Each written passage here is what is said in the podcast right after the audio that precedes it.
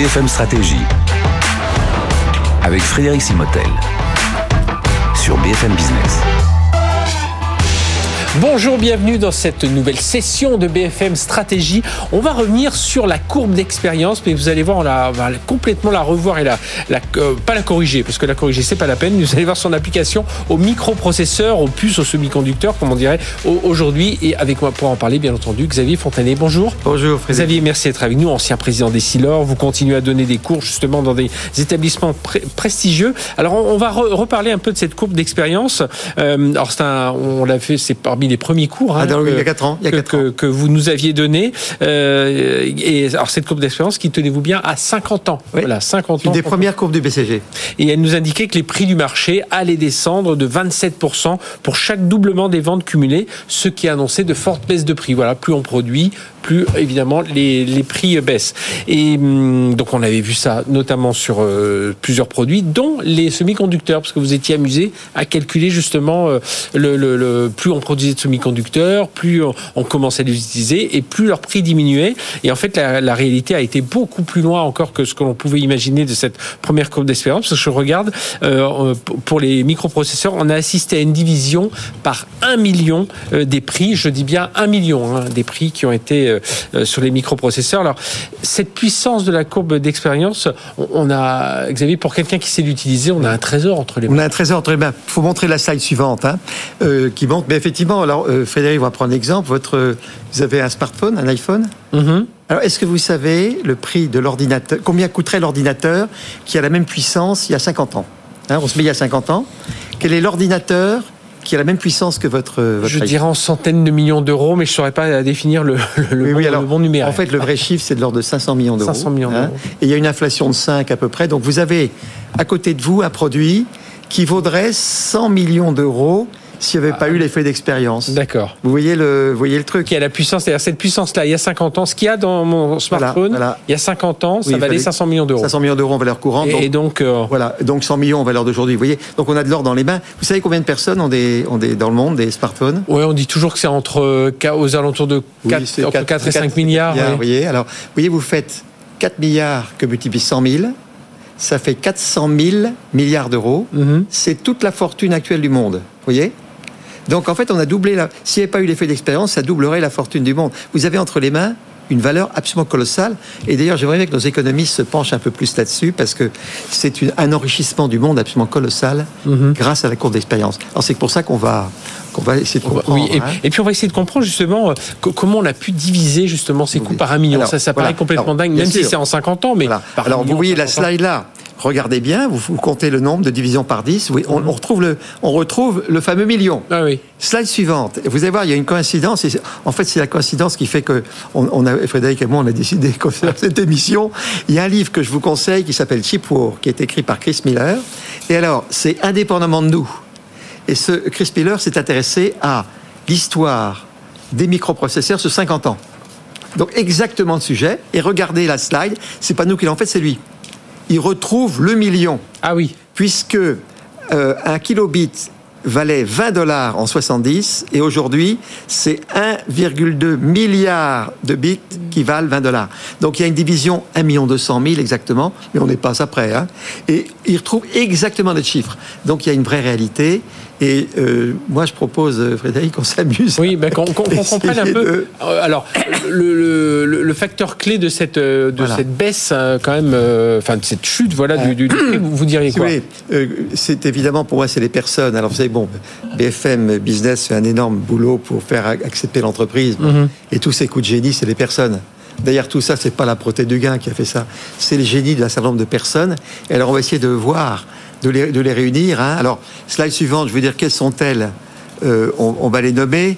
Euh, on va s'amuser à faire. On, rappelle, hein, pour ceux qui nous prennent en cours, on, est dans l'univers du semi-conducteur du processeur. Hein. donc c'est pour ça qu'on regarde un peu. Et on va faire 50 ans. voilà. on va décliner 50 ans. Alors, si vous voulez, en gros, il y a 12 personnes, on aurait pu en mettre plus, mais évidemment, vous en connaissez certains, mais pas tous. Moore, qui était le PDG d'Intel. Gordon Moore, oui. Donc Gordon Moore, on va parler. Bill Gates, tout le monde connaît. En celui-là, il a contribué. Akio Morita, Sony. Hein, Sony, tout le monde connaît. Un gars qui est moins connu, c'est Perry, qui était le secrétaire de la Défense. Vous verrez qu'il a un rôle capital. Un autre qui est moins connu, c'est Sanders, c'est l'inventeur de la lithographie, AMD, une boîte américaine, très important. Maurice Chang, vous connaissez pas Maurice Chang, mais TSMC, vous devez connaître un peu, c'est Oui. la grosse boîte de Taïwan. Ensuite, vous avez eu en Jobs. Steve Jobs a eu un rôle considérable. Vous allez voir Huawei, euh, Ren ouais. il a eu un rôle considérable. Colby, vous ne le connaissez pas, mais c'est un prix Nobel. C'est l'inventeur du microprocesseur, de- de- du circuit imprimé. Simplot, vous verrez, c'est absolument tendance, c'est un fabricant de chips, de chips de pommes de terre pour McDo, qui a investi dans les chips. Bon. Listrop, c'est le fondateur de Texas, et Noyce d'Intel. Je pense que ces 12 personnes, il y en a d'autres, mais vous allez voir, ils ont eu des rôles absolument fondamentaux pendant toute période. Alors justement, ren- rentrons un peu dans, dans, dans tous ces rôles-là et on va commencer au niveau des. On est euh, à la, au début des années 60. hein. Hein, on va chercher la date. Alors, la, la première date, vous voyez, on va, on va faire, les, on va faire les, les 50 ans. Alors, en 60, on va dire que le circuit imprimé, alors vous voyez ce que c'est un circuit imprimé, vous avez des diodes, des fils électriques, de la soudure, et vous arrivez à faire, avec 8 diodes de 0,1, vous arrivez à faire un nombre, et puis comme ça, vous faites des additions, des calculateurs, etc. Alors ça, c'est l'invention, c'est Kilby qui a eu le prix Nobel d'ailleurs. hein. Et alors, les premiers industriels qui ont commencé à produire de la soudure et du fil, c'est Texas Instruments et Fairchild. hein. Alors les chiffres d'affaires à l'époque, voyez, c'était 30 millions, euh, 5 millions de dollars, c'est des cacahuètes. hein. Vous allez voir que c'est arrivé à des centaines de milliards de dollars Ah de oui. capi. Bon. Et, et, et Fairchild, c'est là où Gordon Moore et Bill Loy se sont, Absolument. sont connus et se sont dit tiens, Voilà. Alors, il y a peut-être un, un truc à faire ensemble. là vous le lisez dans ma tête, parce que Moore, il explicite la grande loi de Moore, qui est le doublement de la puissance tous les deux ans. Oui. Hein Donc c'est une courbe d'expérience à la Moore. Hein bon. Et alors, effectivement, vous avez entièrement raison. En fait, le démarrage d'Intel, qui n'était pas le premier, c'est en 68. Donc c'est dix ans après l'invention du circuit imprimé. Et Noyce et Moore, la règle, c'est qu'on passe du fil à la gravure. Ils se sont rendus compte qu'il valait mieux passer à des gravures silicium plutôt que du circuit imprimé et des fers à souder. Et donc là, il y a un, grave, changement technologique considérable, aussi important quand on est passé de l'écriture des livres à l'imprimerie. Oui. Hein? Et donc, Intel, vous avez raison, a démarré sur la nouvelle technologie de la, de- de- du fil à la gravure. Et alors, évidemment, quatre ans plus tard, ils ont sorti le première puce programmable. Les premières puces étaient spécifiques purpose. Si vous achetiez une puce pour faire une addition, alors que quand vous avez la puissance que donnent les nouvelles technologies de gravure, on peut commencer à mettre un software. C'est le début de, des premiers softwares. Mais alors justement, qu'est-ce qui va faire que on utilise justement ces, ces, ces processeurs là Qu'est-ce qui va enclencher Voilà. un peu le fait Alors, qu'on- bah, euh, que ça arrive sur le C'est marché exactement ça, euh, Frédéric. Il faut des marchés. Mhm. Alors, il y a l'énorme marché qui est arrivé, c'est le marché euh, militaire. hein. Alors, on va se mettre en 75. On passait en 75, la suivante, et c'est à ce moment-là que c'était la fin de la guerre du Vietnam. Ouais. On avait, alors ça, avait- ça s'était déjà un peu enclenché, il me semble aussi avec le programme de la NASA. Il y avait la NASA. la fin des années 60, parce que Kennedy avait Absolument, poussé Kennedy à- qui avait poussé à voilà. monter, donc on a commencé à en mettre, mais les gros volumes, les gros volumes. voilà, et c'était la- c'était l'arrivée de la Silicon Valley. Perry. Il y a eu la Silicon Valley, mais l'arrivée de Perry à la défense, Mhm. il y a eu la guerre du Vietnam qui montrait que les bombes américaines, en fait, ça arrosait et visait pas juste. Il a dit, vous allez viser juste, et on a commencé à mettre des microprocesseurs de façon à ce que la bombe arrive. Bon, c'est horrible, Mhm. c'est un fait, arrive au arrive au mètre près. Et ça, c'est évidemment Perry qui a lancé un gigantesque marché autour de la défense, et comme vous le dites, avec la NASA. Donc, du côté américain, ça a commencé très très fort avec euh, avec le- la, la- la défense. hein. Et puis alors après, on a commencé à voir des trucs très amusants qui se sont passés. C'est que euh, il y a une usine de Texas Instruments qu'on a été mettre à Taïwan. Oui. Et comme par hasard, le gars qui poussait ça, c'est Maurice Chang. On le verra plus tard. C'est le gars Donc qui lui, on était- le recrute. il est recruté par de Texas, il s'occupe de l'industrie, et il dit il faut aller en Asie parce que les salaires sont moins chers. Oui. Donc l'industrie commence à se délocaliser. Ça fait évidemment des baisses de prix. Mhm. Et puis alors, après, le grand coup important, c'est Jobs. Vous parlez de demande. C'est le début de l'Apple II. Et l'Apple II utilise une puce 600 6000 6502 qui a beaucoup plus de mémoire et qui permet de faire un- un- carrément un, un micro-ordinateur utilisant des softwares Donc simples. c'est tout ce qui rentre un peu dans le euh, qui, par leur génie, par euh, le, le- le- le Voilà. travail de leurs équipes, Et- réussissent à avoir des processeurs toujours plus petits, Voilà, on met des programmes. toujours plus performants, euh, et, grâce au logiciel Alors, au derrière, début- et on baisse peu à peu les prix. Et puis, et puis au début, les programmes sont habitables, c'est de l'assembleur. Puis comme ça prend de puissance, on peut faire des programmes plus simples comme le BASIC. Mhm. vous voyez et ça, ça commence à lancer le micro-ordinateur.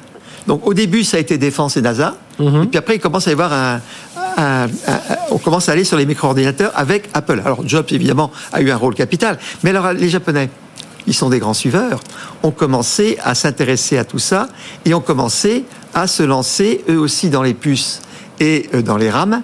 Et donc, les Japonais commencent à s'intéresser à ces produits qui correspondent tout à fait à leur talent. hein. Et puis, alors, celui qui, qui, qui révolutionne tout, c'est évidemment Sony. Donc, si vous voulez, au début, ça a commencé par l'Amérique. Et l'Asie commence à mettre un peu la main dans la production. Et surtout, Sony met des chips absolument partout. Et alors, un des trucs les plus importants, c'était les appareils de photo. Mhm. Hein, on a, ils ont coulé Kodak. Mais couler Kodak, ça fait l'état de chip. Vous voyez là toute la destruction créatrice. Et alors du coup, qu'est-ce qui se passe? Très important, Nikon, japonais, arrive à faire de la lithographie beaucoup mieux que le premier américain qui s'appelait AMD. Mhm. Et donc à ce moment-là, tous les japonais... Donc la lithographie, c'est ce qui permet voilà, de, de tout les gravures, assembler. voilà, gravures silicium ouais. par rapport à- au fil et à la soudure des circuits imprimés. Ah oui.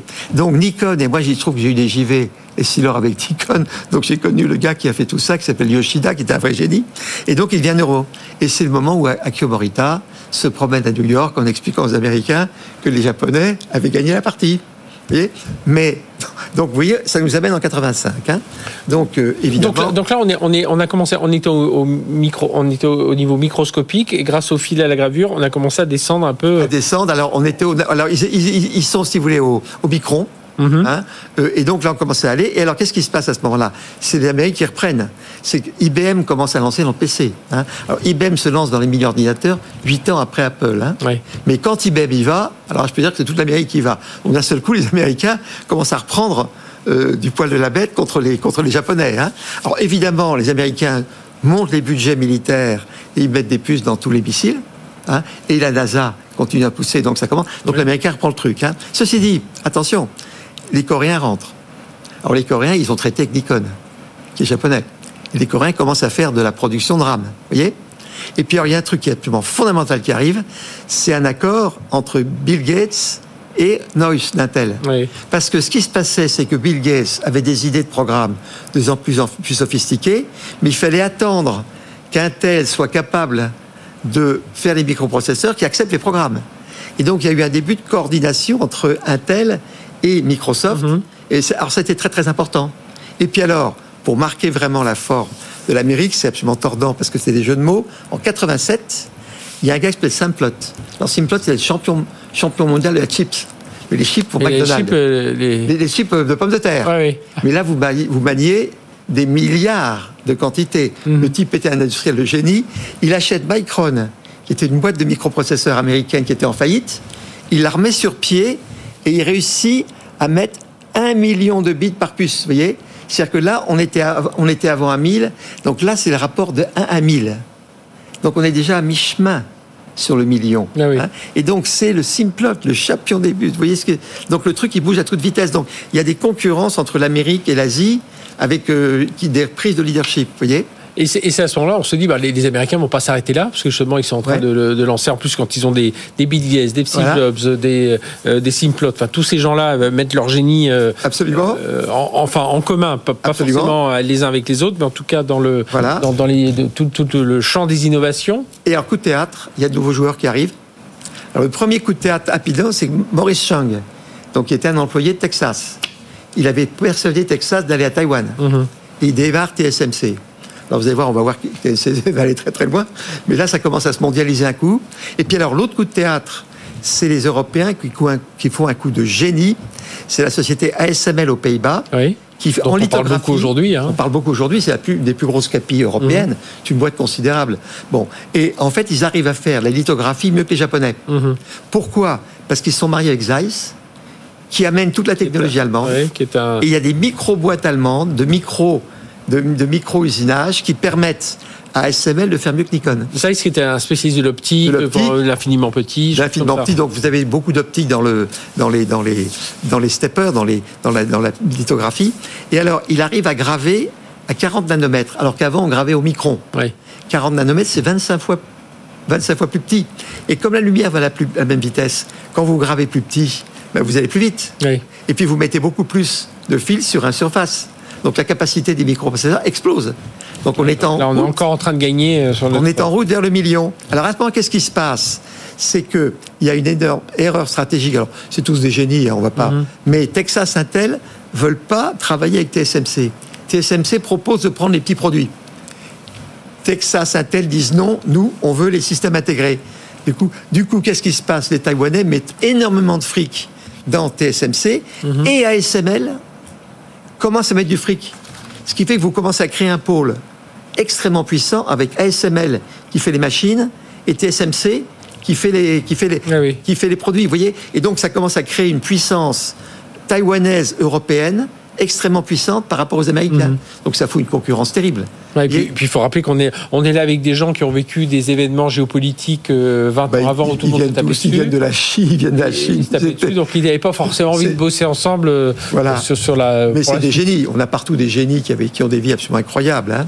Donc à ce moment-là, si vous voulez, alors qu'est-ce qui se passe À ce moment-là, 2000, c'est le moment où Jobs quitte Next et revient chez Apple. C'est que Ouais. Jobs a été viré. Ah oui. Bah, Il a passé du temps. Alors Et- vous l'avez interviewé, je crois. Pour tout vous dire, la seule fois où je l'ai interviewé, je l'ai vu trois, quatre fois en vrai, mais la seule fois où je l'ai interviewé euh, euh, là en, direct, c'était il était chez Next. Et déjà quand il commençait à Il envisager, commençait à penser. Alors qu'est-ce qu'il faisait chez Next iTunes, c'est surtout iTunes. il iTunes. Alors, ce qu'il a, oui, fait chez Next, c'était génial, c'est qu'il a utilisé les chips pour faire des dessins, de la musique Mhm. et des jeux, et donc de la com.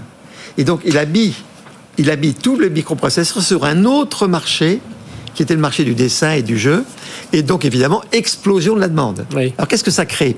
Ça crée une telle demande, ça crée une segmentation dans les puces. Il y a d'un côté les puces qui, qui- pour les PC qui font du, qui font du Microsoft, qui font de, de l'écriture et du, du- calcul, et de l'autre côté toutes les puces qui vont faire des jeux, de la musique et de la télécom, qui sont beaucoup plus compliqués, qui chauffent beaucoup plus. Donc ça commence à créer une segmentation. Et alors qu'est-ce qui se passe?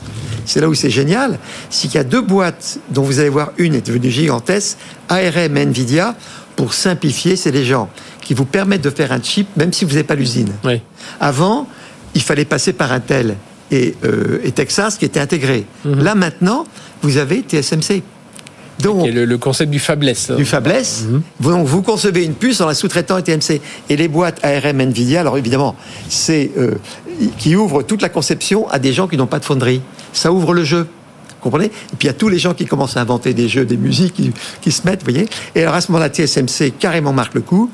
Il, a- il invente le concept qu'on appelle fonderie. C'est que je vous fais un microprocesseur. Euh, même si euh, je peux vous le faire, il suffit que vous me passiez un soft Nvidia et je vous fais le microprocesseur. Alors ça, c'est une révolution parce que ça coupe l'industrie en deux. C'est un coût terrible pour Intel et, et, Fer- et- et- et Texas. Et ensuite, on arrive donc à Steve Jobs. Ben voilà. Alors on arrive, on arrive à l'iPhone. L'iPhone c'est de, c'est 2006. Hein Oui. Bon, c'est il y a 20 ans. hein. Ah oui. Mais alors Jobs en 2005. Donc vous voyez Jobs, il rentre chez Apple en 2000, il réfléchit à tout ça, et en 2005 il a l'idée de l'iPhone. Il rediscute avec euh, avec Intel, avec Noise. Ils se mettent pas d'accord sur les prix. Parce que Jobs voit des volumes gigantesques, donc il veut des prix très bas. Ouais. Ils n'arrivent pas à se mettre d'accord. Et qu'est-ce qui se passe? Jobs se met d'accord avec ARM et TSMC. ARM conçoit les chips, TSMC les produits. Alors là, c'est absolument terrible. Et alors au même moment, l'Europe fait des progrès absolument gigantesques où il arrive à descendre de 40 nanomètres à 7,4. Ouais, avec ASML, ouais. Alors, avec gravure, oui. Donc là, vous divisez par 10. Donc ça veut dire que vous multipliez la puissance par 1000. Donc là, vous voyez, on va, le, le million, on l'a on Ah oui. déjà potentiel. hein. On a eu le passage au circuit imprimé qui fait 1000. Puis là, vous avez un million, il y a un 1000 encore qui arrive.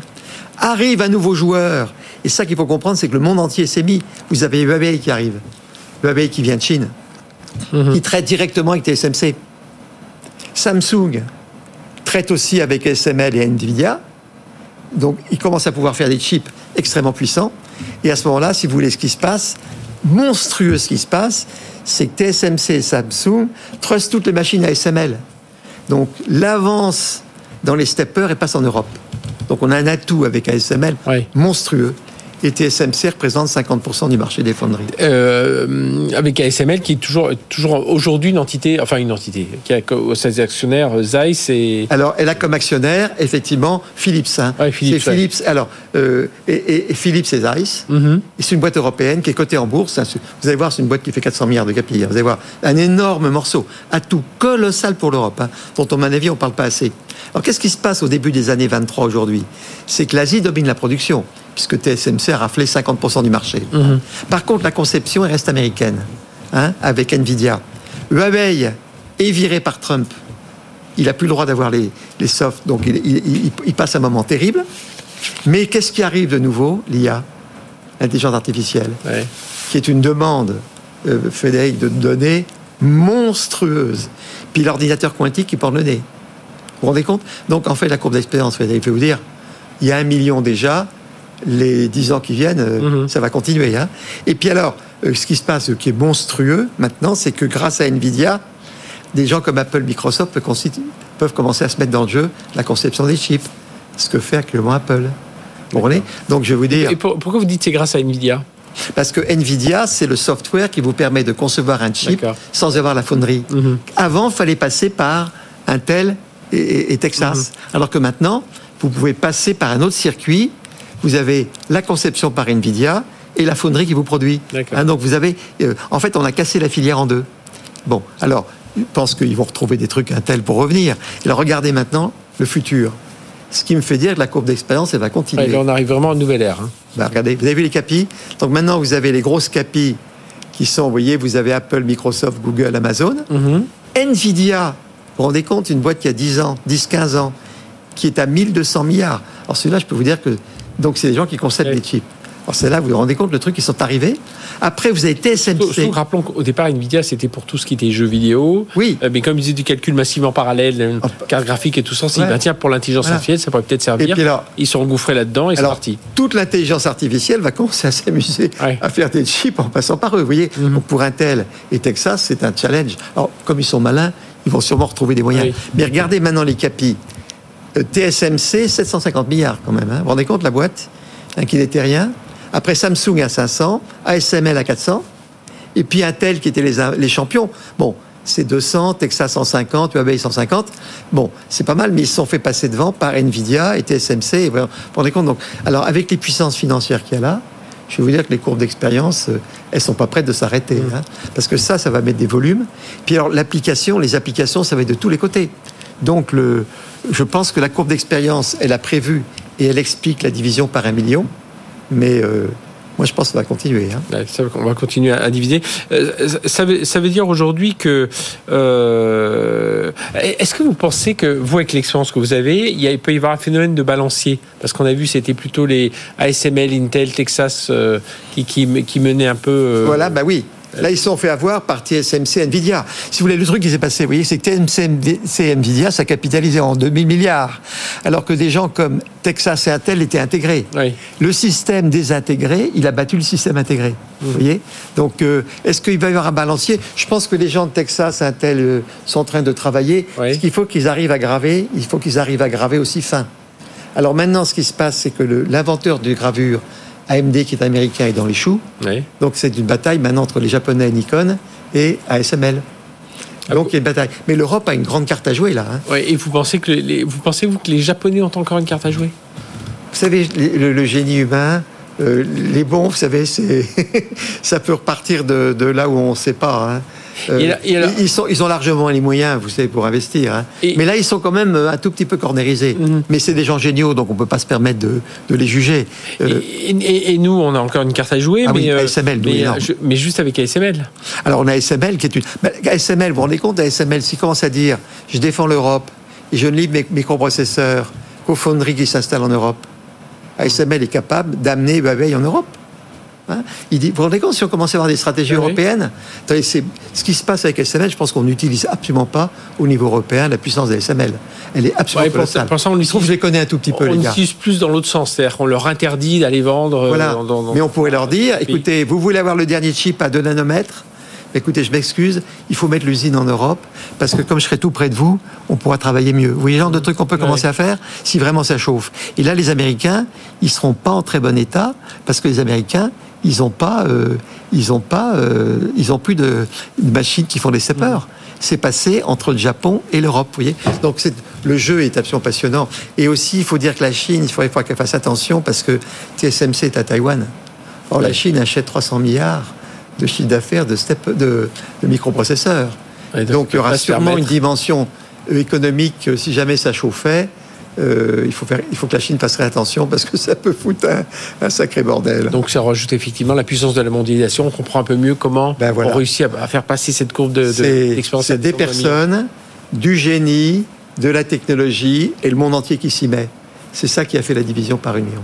Le génie des personnes, les changements technologiques, le fait qu'il y a une concurrence entre continents, voyez, et puis que les applications, ben, ça a été militaire, ça a été la défense, le spatial, ça a été les jeux vidéo, ça a été les ordinateurs, ça va être l'intelligence artificielle. Et donc, il y a, tous ces ingrédients, vous voyez, c'est à mon avis un des plus beaux exemples de, de, de d'expérience. Eh, eh bien, je vous conseille, hein, si vous avez manqué le début, de revivre cette émission en replay. Merci Xavier Fontanet d'avoir été avec nous, ancien président d'Essilor, et puis donc vous donnez des cours dans beaucoup d'établissements prestigieux autour de cette stratégie. En tout cas, voilà, courbe d'expérience revue, euh, un peu corrigée euh, finalement, un peu, enfin précisée, euh, en tout cas sur ce sur cette session BFM Stratégie, bon, pour comprendre comment en 50 ans on a divisé les prix par un million et en augmentant la puissance de, de tout autre Merci d'avoir été avec nous. À très bientôt pour une nouvelle session de BFM Stratégie. Merci. BFM Stratégie sur BFM Business.